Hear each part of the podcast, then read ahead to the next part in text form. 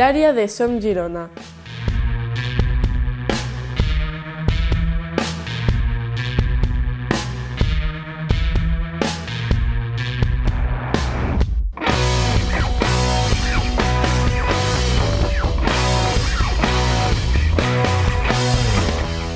Muy buenas, bienvenidos y bienvenidas a el área de Som Girona. Les habla Joel Lozano en el que es el primer podcast, esperemos que de muchos, de Som Girona. Para los que no nos conozcáis, Som Girona es un proyecto que iniciamos hace poco más de dos años, tanto yo como mi compañero Mark Plans, al que tenemos por aquí y en breves presentaremos, con la intención de informar sobre todo lo que transcurría alrededor del primer equipo del Girona Fútbol Club.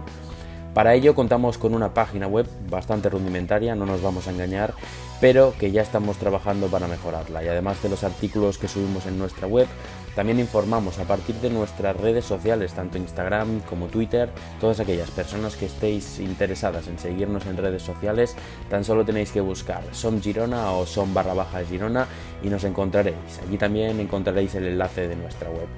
Con este podcast lo que buscamos es seguir con nuestro propósito de informar sobre el Girona Fútbol Club, pero desde otra perspectiva y registro que además nos dará la posibilidad de hacer análisis, tertulias o entrevistas que creemos que pueden resultar muy interesantes. Antes de empezar con los diferentes temas que trataremos hoy, presentaremos al cofundador de Som Girona, Mar Plan. Hola Mar, bienvenido. Hola, buenos días. Eh, encantado de estar aquí, encantado de empezar esta nueva sección del área de Son Girona y espero que funcione y muy contento, la verdad. Pues bienvenido Marc, esperemos que así sea y, y, por suerte para este proyecto contamos también con diversos colaboradores y hoy tenemos a uno de ellos con nosotros y seguro que los que no están los tendremos en futuros podcasts, así que vamos a presentar a nuestro compañero Martí Puig que aparte de colaborar con nosotros también tiene una cuenta en Instagram donde sigue la actualidad del Girona. La cuenta se llama Girona News. Martí, muy buenas. Buenos días, estoy muy encantado de estar aquí y en nuestro primer debate a ver cómo funciona.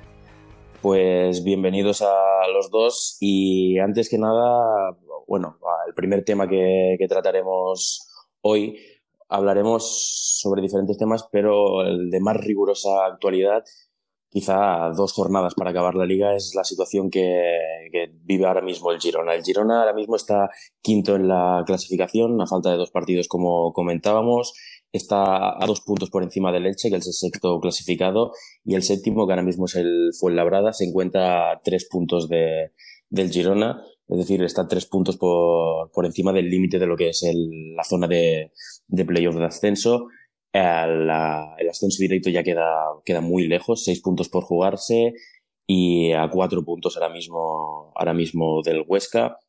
Al Girona le quedan dos partidos. Le queda el partido del Cádiz, que será este mismo viernes, y el partido contra el Alcorcón, que será el lunes que viene. Dos partidos contra rivales potentes, podríamos decir, aunque uno de los rivales, como es el, el Cádiz, ya tiene la, el ascenso matemático. No sé cómo veis la, el calendario que le queda al Girona y, y si lo veis seguro en posiciones de playoff, lo veis difícil, no sé cómo lo ves tú, Marc. Eh, yo, por ejemplo, quería destacar una cosa muy importante. Cabe mirar el calenda al calendario también y, y, si lo miramos veremos que esta, esta misma jornada, la, la que enfrenta el Girona contra el Cádiz, también tenemos que estar pendientes quizá de otro partido muy importante, es que se enfrentan el sexto contra el séptimo, es decir, fue Labrada contra Elche. Sí. Los dos que precisamente están ahí, ahí peleando más por el playoff, junto con el Tenerife y, y el propio Alcorcón. Es muy importante estar pendiente de este resultado porque depende de si el Girona, pues, a pesar de ello, no acaba ganando su partido, también podría, digamos, asegurar el playoff eh, prácticamente con una victoria del Elche, por ejemplo. Eh, cabe decir que el Girona básicamente tiene que ganar uno de sus dos partidos que le quedan para asegurar el playoff. Lo puede hacer eh, este viernes contra el Cádiz, lo puede hacer este, el lunes que viene contra el Alcorcón. Y hay otras combinaciones sin necesidad incluso de ganar ningún partido o de sacar un empate o dos empates que también le darían la posibilidad de, de acceder a los playoffs. Aún así, bueno, mmm, cabe decir que tenemos que yo creo que aprovechar esta oportunidad que tenemos el, el viernes de, de, un Cádiz que ya ha hecho los deberes que sí que es verdad que aún puede pelear, bueno, no, no es que aún puedas, que seguramente mm, la acabe ganando por, por ganar la liga, por ganar el campeonato, quedar primero, que supongo que también, ya que están, será subjetivo, pero bueno, mm, no sé cómo también ir a la resaca, digamos, post eh, subir a primera, pero yo creo que es obligatorio ganar este viernes, asegurar el playoff y, mira, si hay un punchazo de los equipos que incluso están por arriba y se puede volver a soñar, cosa que dudo mucho, con el ascenso directo, pues mira, se sueña en la última jornada, pero también que pueda servir también la última jornada para, para descansar a jugadores que también están muy cansados, como Cristian Estuani, que ha jugado todos los minutos desde, desde la vuelta del paro. Porque ese es otro de, de, los temas ahora mismo, que llega el Cádiz ya con el ascenso matemático,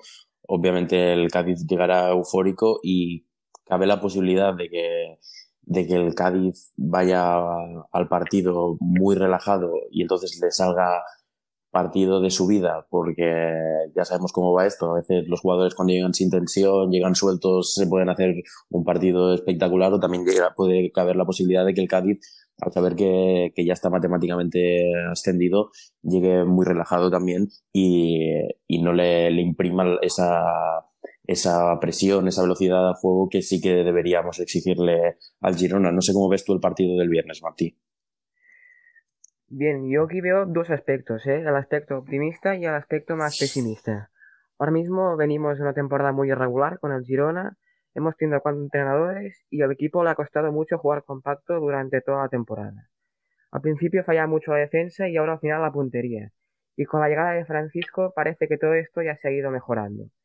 Y analizando el partido del viernes, bueno, vemos un Cádiz que ya es líder, que ya se ha asegurado el ascenso directo Así que esto yo creo que, a pesar de ser primero en la clasificación, juega a favor del Girona ya que llegan sin presión y eso lo puede aprovechar el conjunto de Francisco. Y por otro lado también tenemos a un Alcorcón que lucha por las plazas de playoff y si no fallan los pronósticos seguramente también tendrá opciones en la última jornada. Así que veremos cómo sale la jugada, pero se puede jugar optimista desde este punto de partida. Pero, por ejemplo, el Alcorcón también, si, si somos, somos lo más objetivos posibles, el Alcorcón es verdad que se podría meter en, ahora mismo en puestos de, de playoff por el ascenso, pero también lo tiene muy difícil, porque el, Alcorcón ahora mismo es un décimo en la clasificación a, a seis puntos del Girona, es decir, a cuatro puntos de, del Elche, que marca ahora mismo la zona de playoff. Cuatro puntos, seis puntos por jugarse, es la misma diferencia que tiene ahora mismo el Girona con el ascenso, el ascenso directo. Y, y el Alcorcón tiene muchos equipos por delante. Ahora mismo tiene al Sporting por delante, tiene al Tenerife, tiene al Rayo, tiene al Fuenlabrada, todos estos aún fuera de la, de la zona de playoff. Así que puede ser que el Alcorcón también llegue con opciones al último partido, pero que sean opciones muy remotas. Pero eso también tendremos que contarle en la última jornada que el, que el, será un partido fuera de casa para el Girona y el Girona es uno de los peores visitantes de, toda la categoría. Tan solo ha ganado tres partidos en, en, lo que va de temporada. Sí, sí, efectivamente. El Alcorcón juega este mismo viernes en la Rosaleda contra el Málaga y veremos si gana, tiene opciones. Si no, ya se descarta automáticamente. Y también esto que has dicho del Girona, pues sí, es básicamente el peor, o si no, uno de los peores visitantes de la categoría. Sí, ahora mismo creo que es. Sí, sí. Perdón, solo es peor el, el Numancia y, y, el Racing. Y el Racing también. Sí, que han ganado solo dos partidos, estos dos. Nadie, nadie es peor que el Girona, aparte de esos dos equipos. Sí, y efectivamente sí. veremos cómo funciona este campo, porque Santo Domingo es uno de los campos más pequeños de la categoría y bien, yo creo que ahora mismo el objetivo es ganar a Cádiz y después ya sin presión al Alcorcón. Exacto, y, y, algo que destacar también, lo que comentabais de, de, si puede llegar o no la última jornada del Alcorcón con posibilidades de, de subir. Bueno, cabe mencionar lo que he dicho antes, que jugaban el Che y, y fue el Labrada. Ahí alguno de los dos equipos se puede dejar puntos, especialmente si es el Elche. Sí, y quizá, quizá, quizá interesaría más el, el, empate y todo, porque el Che y fue el Labrada se, se sacan un punto solo de diferencia ahora mismo. Sí, lo que pasa es que el, el empate, eh, digamos, no, especialmente por la parte del Fuenlabrada, supone que aún pueda, digamos, avanzar al Girona en la clasificación también para la última jornada. En cambio, si uno de los dos pierde, especialmente si el Fuenlabrada, ya prácticamente lo elimina, bueno, lo elimina básicamente como, como rival también en la última jornada. Sí, sería o, dejar a dos sin muchas posibilidades o dejar a uno eliminado ya del todo. Sí, exacto. Eh, no sé hasta qué punto es bueno el empate. Mm, mm, hay muchas hay muchas combinaciones, siempre pasan este tipo de, cosas, más cuando nos encontramos en una, liga, en una liga tan y tan igualada, en la que, si no me equivoco, incluso el duodécimo aún puede acceder a los playoffs, si no un décimo. Eh, y, nada, a ver qué pasa. Lo importante es ganar al Cádiz, que puede venir relajado, es cierto, pero bueno, recordamos el, el precedente de este mismo fin de semana, el Extremadura y, y sobre todo el Racing de Santander consiguieron ganar mm, tras, digamos, no tener ningún tipo ya de presión. Que nos sirva este precedente para no relajarnos nosotros tampoco y, estar muy enchufados para asegurar los playoffs. Sí, yo creo que ahora mismo tenemos que mirar para nosotros mismos y después ya miraremos lo que han hecho el Seifo Labrada y a partir de ahí lo más importante es sumar puntos y mirar hacia arriba.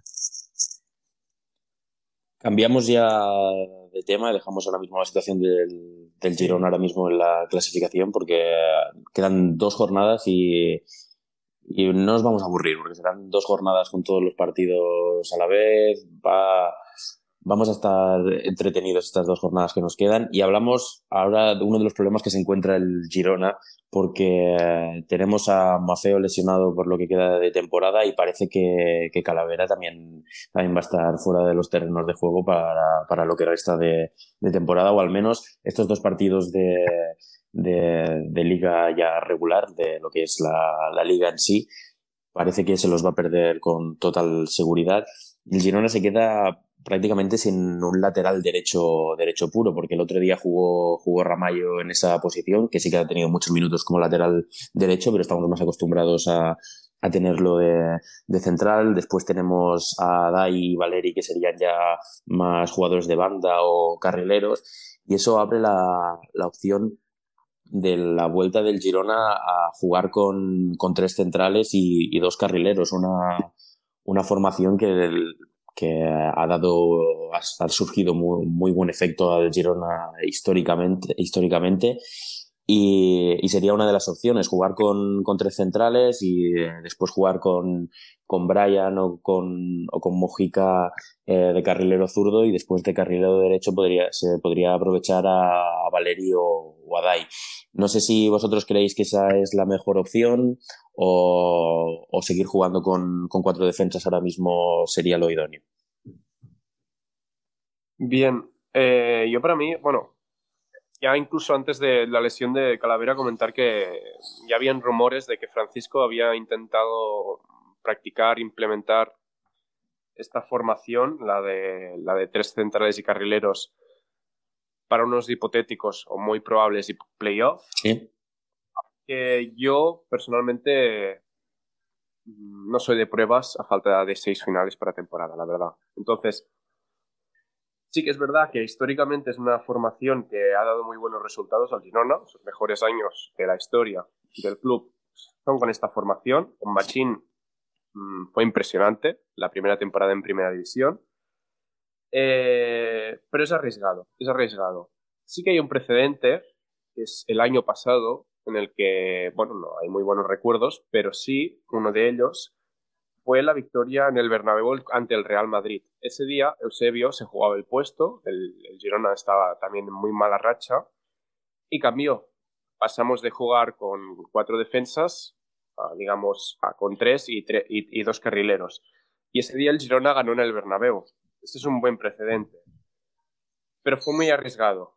Y en ese momento Eusebio se jugaba el puesto, lo preservó, gracias a esa victoria, pero no sé si ahora es el momento. Quizá si ganamos eh, este viernes contra el, el, Cádiz se podría llegar a intentar y aprobar mm, sin ningún tipo de presión contra el Pero entonces, ¿por, ¿por qué no optarías tú para el, para el lateral derecho?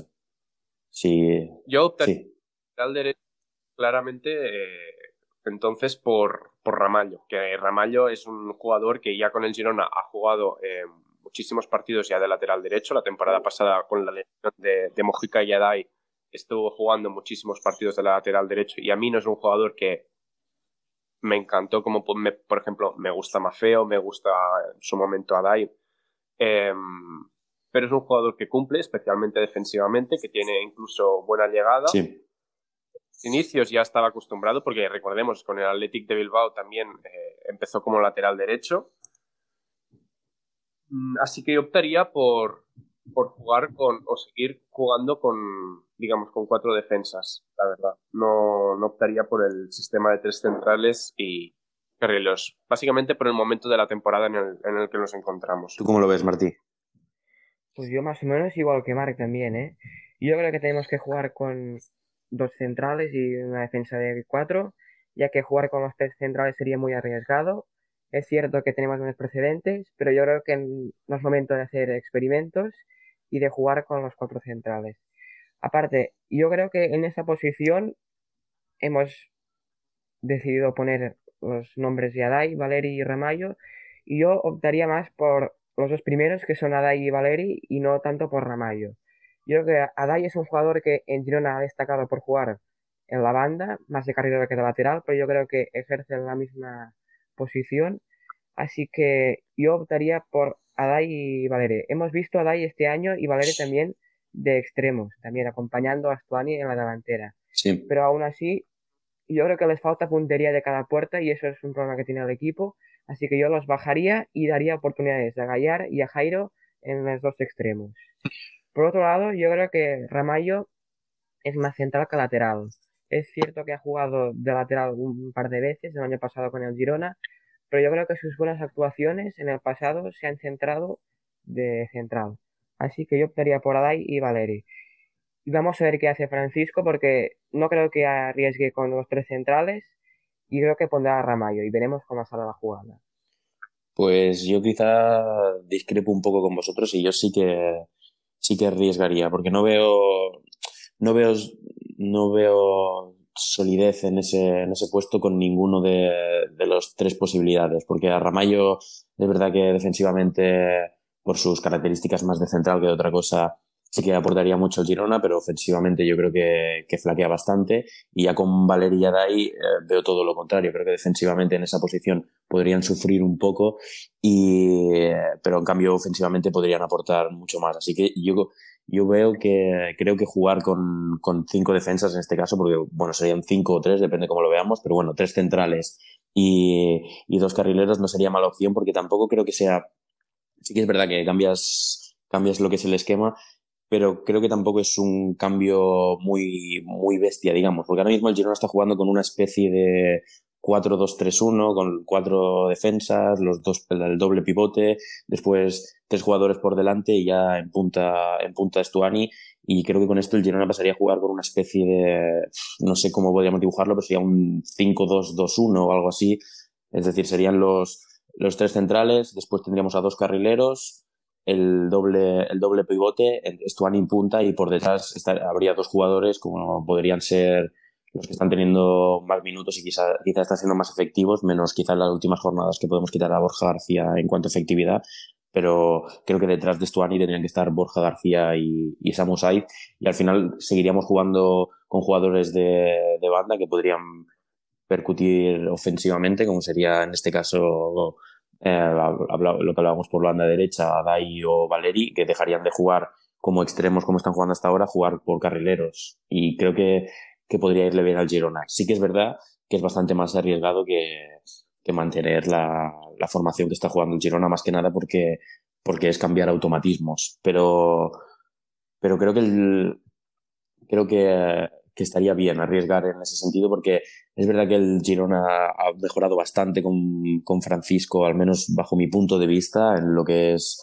el, juego. Se ve un equipo sobre todo más intenso, que, lucha más, que presiona más, más directo a la hora de, atacar, pero igualmente el Girona en ataque yo estoy viendo bastantes flaquezas, le cuesta mucho generar, generar peligro y más que generar peligro le cuesta mucho encontrar, encontrar el gol. Ya estamos viendo que los últimos partidos todos los goles han llegado de penalti, a excepción del libre directo del otro día de Adai, que vamos a ser sinceros, el gol fue con mucha fortuna. Sí, sí, se abrió la barrera completamente y Adai acabó marcando. Así que creo que podría, podría ser interesante en ese aspecto. Sí, sí, lo que pasa aquí es que estas opciones durante la temporada no se han barajado aún. Sí. Y claro, quedan dos partidos y vamos a ver qué hace Francisco. Y, y como has dicho tú, falta mucho gol en el Girona en este tramo final.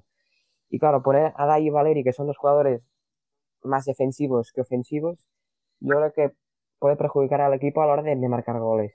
Y en ese aspecto, yo pondría a Dai y Valeri en la banda. Sí. Rezaremos a ver si Maceo llega para los posibles playoffs, pero si no, yo opto por estos dos nombres. Y, esperemos que si no llega Maceo llegue Calavera, porque tampoco se ha informado a, día de hoy de cuánto tiempo estará fuera o, no, pero no, no tenía buena pinta, la verdad. No, no, desde el momento en que un jugador tiene claro lo de pedir el cambio como, como hizo Calavera en, el partido contra, contra el, Lugo, no, no tiene buena pinta la lesión. Eh, veo que no nos ponemos de acuerdo en este tema, pero sí que quizá un punto, digamos, mutuo sería que el equipo puede ganar mucho ofensivamente, pero perder, y ese es mi miedo, mucho defensivamente. Sí, puede ser. Mm, ahora que habíamos conseguido un bloque defensivo bueno con Ignacio y Miquel Juanpen a un gran momento, eh, incluso con los laterales también, con Calavera que está haciendo muy bien, con Brian Oliván, Mojica, bueno, con sus dudas, pero, pero cumpliendo, digamos, entre comillas. Yo Mojica no lo mm. estoy viendo demasiado bien en los últimos partidos, pero... Yo más ofensivamente que defensivamente. Ofensivamente mm, le falta velocidad para mí, ha perdido muchísima velocidad. Sí, y, mm, sobre todo los la última decisión, lo que son centros que Mujica estamos acostumbrados a apurar línea de fondo y poner centros bastante buenos, están dejando bastante que desear sus, sus llegadas al área, al menos a mí me parece eso, por, por el jugador que ha sido Mojica históricamente en el Girona, desde, desde que llegó del, del Rayo Vallecano, Mojica ha sido jugando, sobre todo ofensivamente. Ha sido un jugador muy, muy importante para el Girona, sobre todo en el aspecto ofensivo. Sí, sí, completamente de acuerdo. Eh, la primera temporada en, en, Primera División para mí, tras, tras Estuani, fue, fue, el mejor jugador del Girona sin lugar a duda. Sí, sí, si bien es cierto que Mojica lleva un par de temporadas muy flojo, que no está al nivel esperado, pero aún así yo creo que a la zaga defensiva sí que puede funcionar bien, pongas el jugador que pongas en el lateral derecho, porque teniendo a Juanpe y a Ignacio Miquel de centrales puros, yo creo que a partir de ahí sí que es cierto que las bandas pueden flojar un poco, pero lo que es el centro yo creo que puede estar bien cubierto. Y eh, os voy a hacer otra pregunta, ahora que estamos así hablando de una posible alineación que pondríamos nosotros, cómo, cómo estructuraríamos al equipo. En el doble pivote, parece que Granel ahora mismo es intocable, pero parece que, el, que su pareja no está muy clara, porque hemos visto Hemos visto a Gumbao, el otro día vimos a Diamancá y eh, quizá no están teniendo el rendimiento esperado, pero el que parece que no, no entra con Francisco es, Rivera. Parece que no que o no le gusta o no, no le ve no le ve capacitado para el puesto o simplemente pone a los otros dos jugadores por, por delante. No sé quién creéis que es la pareja ideal para estos partidos que quedan para Granell. Ah, bueno, a mí, para mí, sinceramente, y creo que lo dije a principios de temporada, el, gran problema en cuanto a fichajes del Girona es que no fichó, digamos, un, sustituto o un acompañante mm, en el doble pivote para Granell. Eh, Falta un, un, Perapons, ¿no? Diríamos. Sí, sí, sí, un Perapons, marchó Perapons y claramente este año se, se ha echado muchísimo en falta. Gumbao ha tenido buenos partidos, a mí hay partidos en los que sinceramente me ha gustado, pero hay muchos otros en los que me ha dejado muchísimas malas sensaciones. Diamanca, sinceramente, eh, ha venido aquí mm, o vino aquí como con la intención de ser un punta, que es donde realizó su mejor temporada. Un, un media punta, ¿no? Diríamos un Borja García, quizá. Sí, como un media punta, perdón.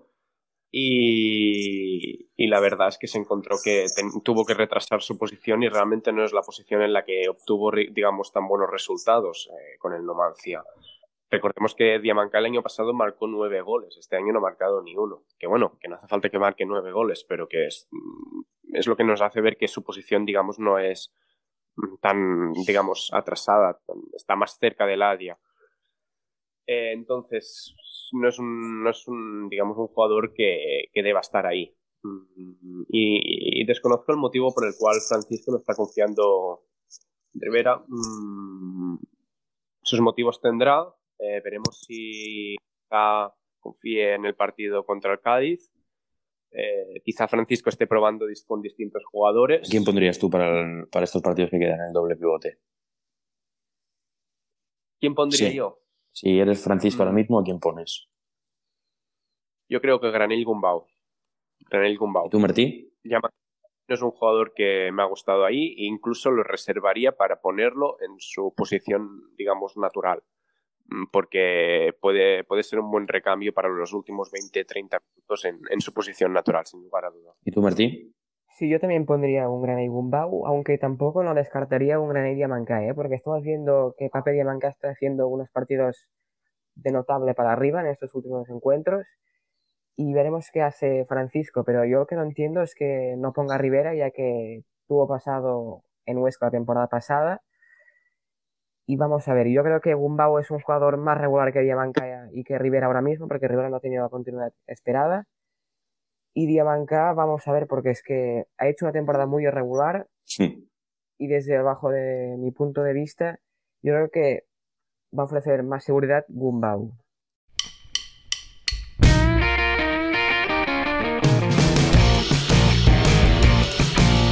El área de Son Girona Toda la información, opinión y el mejor análisis sobre el Girona Fútbol Club en el podcast de Som Girona.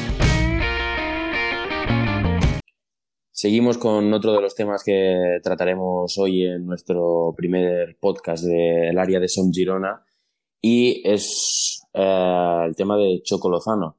Eh, el Choco Lozano fichó por el Girona en 2018 por alrededor de 1,7 millones de euros eh, jugó 41 partidos con el Girona, en el que consiguió tres goles y dos asistencias. Y este año se fue, se fue para, para el Cádiz, eh, donde ha jugado 32 partidos y ha conseguido nueve goles y una asistencia. Y después de la cesión para, para el Cádiz, eh, el Cádiz va a ejercer después del ascenso la, la opción a compra por alrededor de 2,5 millones de, euros. ¿Cómo veis esta operación del, del Chocolozano? El Girona, por una parte, eh, obtiene beneficio, no es un beneficio muy grande, pero todo lo que sea eh, ingresar dinero siempre va bien para, para, el club, pero por otra parte pierde, pierde a un jugador que quizá en el Girona no vimos su mejor versión, pero este año en el Cádiz no ha conseguido unos números estratosféricos, pero unos números que, que la verdad que son buenos números, nueve goles y una asistencia en 32 partidos. Sí, sí, completamente. Eh, bueno, yo tengo aquí unas opiniones dispares, quizá no me encuentro, digamos, una opinión conmigo mismo porque el Choco es un, jugador que a mí personalmente me gustaba mucho. No entendí su salida a principios de esta, de esta temporada y más cuando, digamos, se cambió el Choco para que viniera Soriano. Es una, una salida que nunca entendí. Pero a su vez, bueno, ha, salido un negocio redondo para el Girona porque es verdad que 2,5 millones eh, que tendrá que abonar el, el Cádiz por haber ascendido a Primera División es, es, una buena cifra que puede servir especialmente tanto si se sube como si se permanece en, segunda división, ya que el Chocolozano, según Transfer Market, es un jugador que tiene un valor ahora mismo de 800.000 eh, euros, por lo tanto se está pagando muchísimo más, más del triple de lo que tiene de valor de mercado. Es un jugador que, como, como has dicho, Joel, ha jugado 32 eh, partidos esta temporada con el Cádiz, repartiendo una asistencia y marcando nueve goles. Por lo tanto, y especialmente quiero destacar, ha sido un jugador muy importante y especialmente mm, relevante tras la vuelta del parón por el COVID-19, ya que en los últimos partidos está haciendo, digamos que es donde el Cádiz se jugaba más y, digamos, el equipo tenía más presión, el, el Chocolozano es cuando realmente ha marcado. Eh, es un jugador eh, muy interesante porque en el Cádiz ha participado en casi una, digamos, de cada cuatro goles del Cádiz ha participado él en uno. Y es un jugador que a mí personalmente me gustaba en, el Girona y que no, ya, ya, te digo, no, no, entiendo, no entendí nunca su, su, salida porque yo le recuerdo partidos importantes en los, por ejemplo, recuerdo el, el partido de ida contra el Atlético de Madrid en la Copa del Rey, partido de ida de, de octavos de final.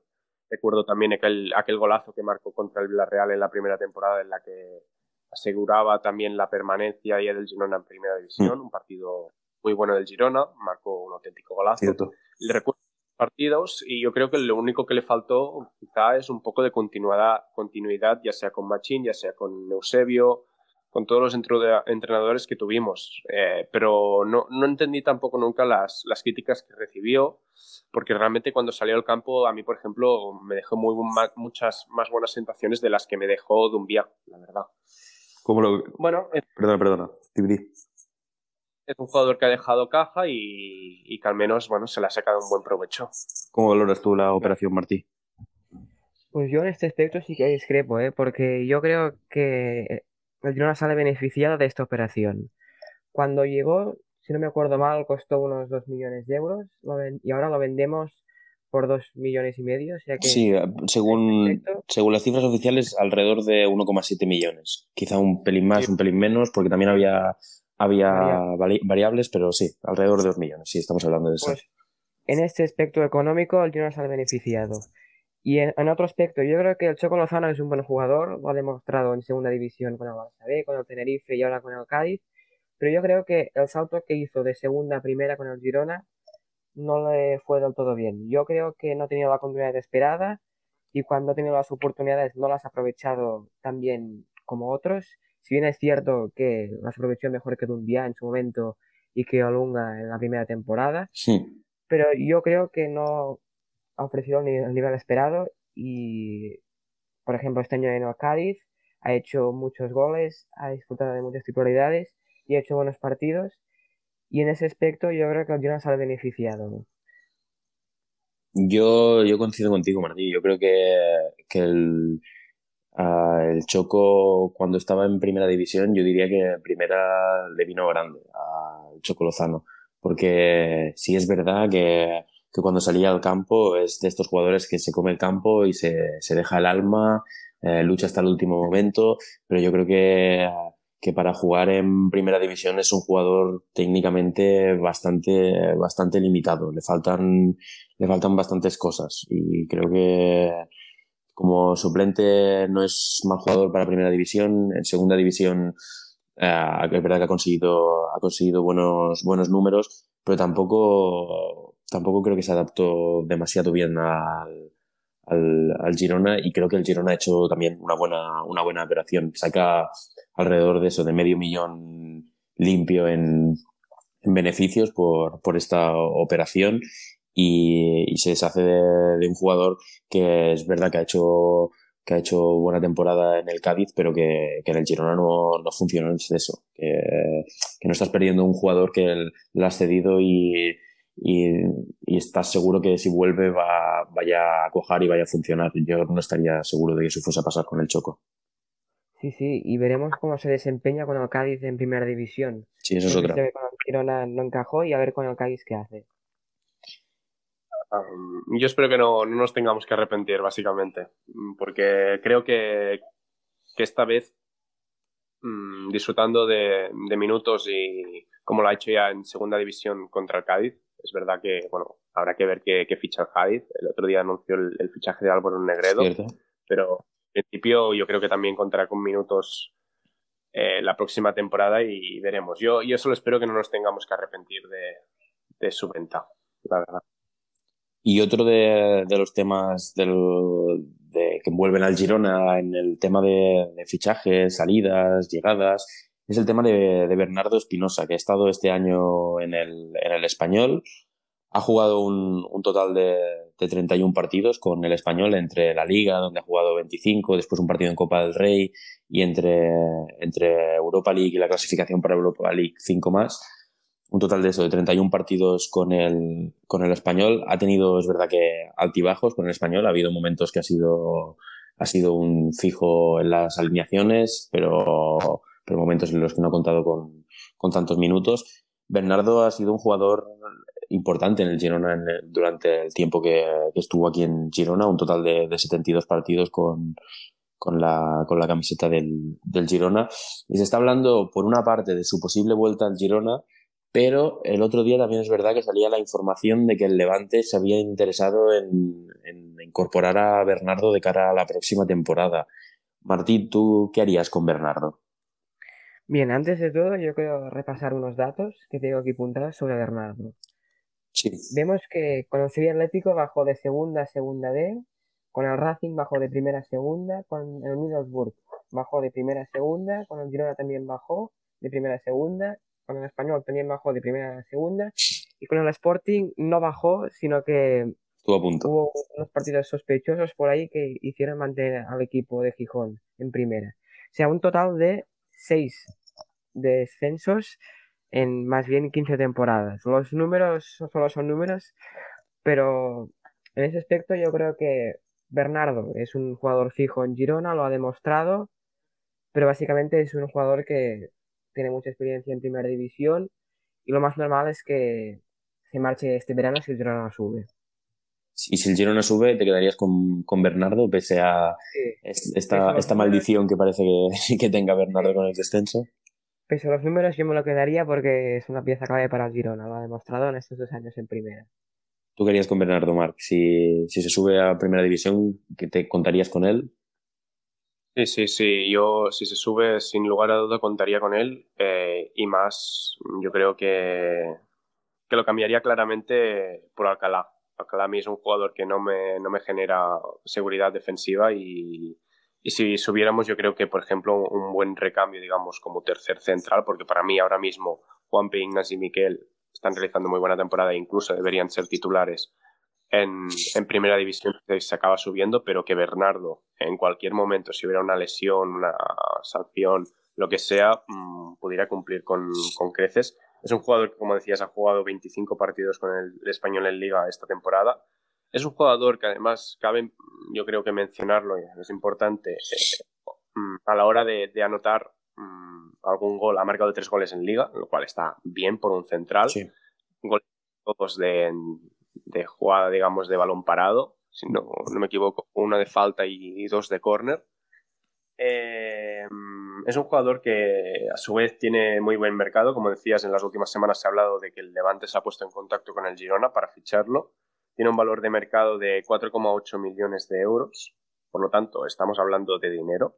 Mm, y en caso de no ascenso, sí que es verdad, yo creo que, que por el mismo motivo ya que no se cae este año, porque se tenía que liberar eh, masa salarial y, y, es un jugador que, no cabe dentro del equipo. Creo que la segunda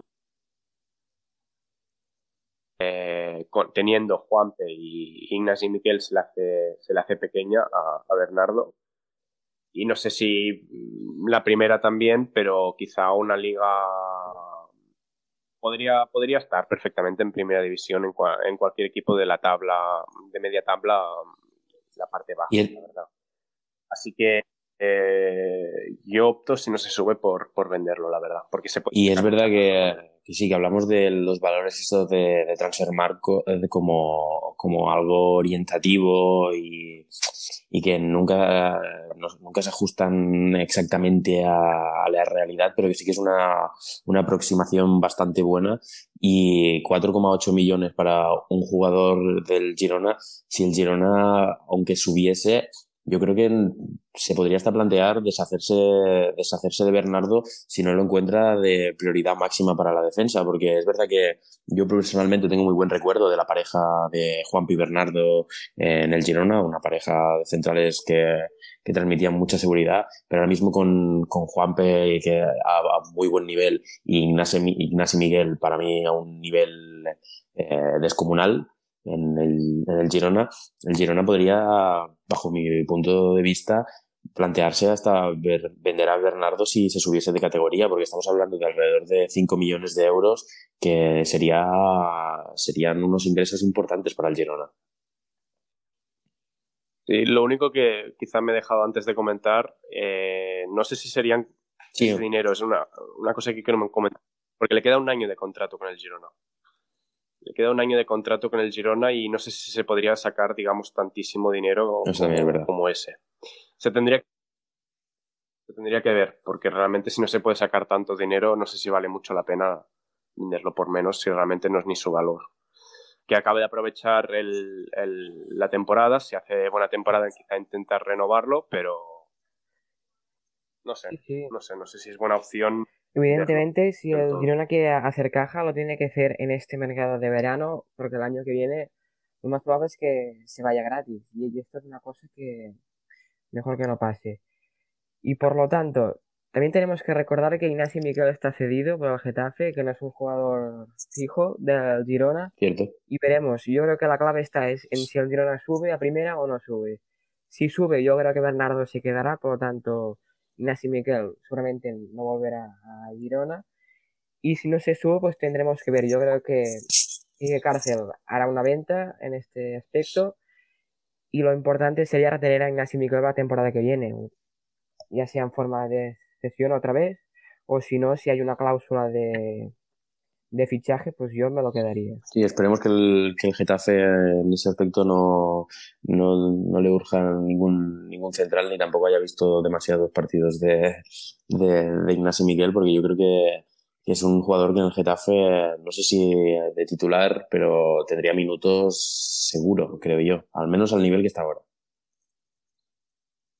Sí, sí, completamente. Sí que es verdad que para mí el Getafe sí, tiene sin duda, pero minutos contaría seguro. No, quizás no sería titular indiscutible, pero contaría con minutos segurísimo.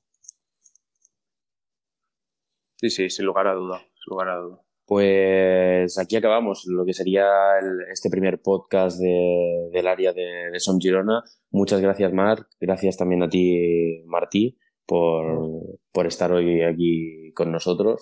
Muchas gracias. Eh, eh, esperemos volver pronto, otra vez en el área de Som Girona. Eh, un placer haber comentado la, situación y la actualidad del equipo y a ver cómo marchan estos dos partidos que quedan y el hipotético playoff. Pues muchas gracias también a vosotros por invitarme en el primer debate de Som Girona y veremos qué hace el conjunto catalán estos dos partidos que restan. Veremos si llega bien de forma en un hipotético playoff o si por el contrario surge la tragedia de quedarse fuera. Esperemos que, no sea así.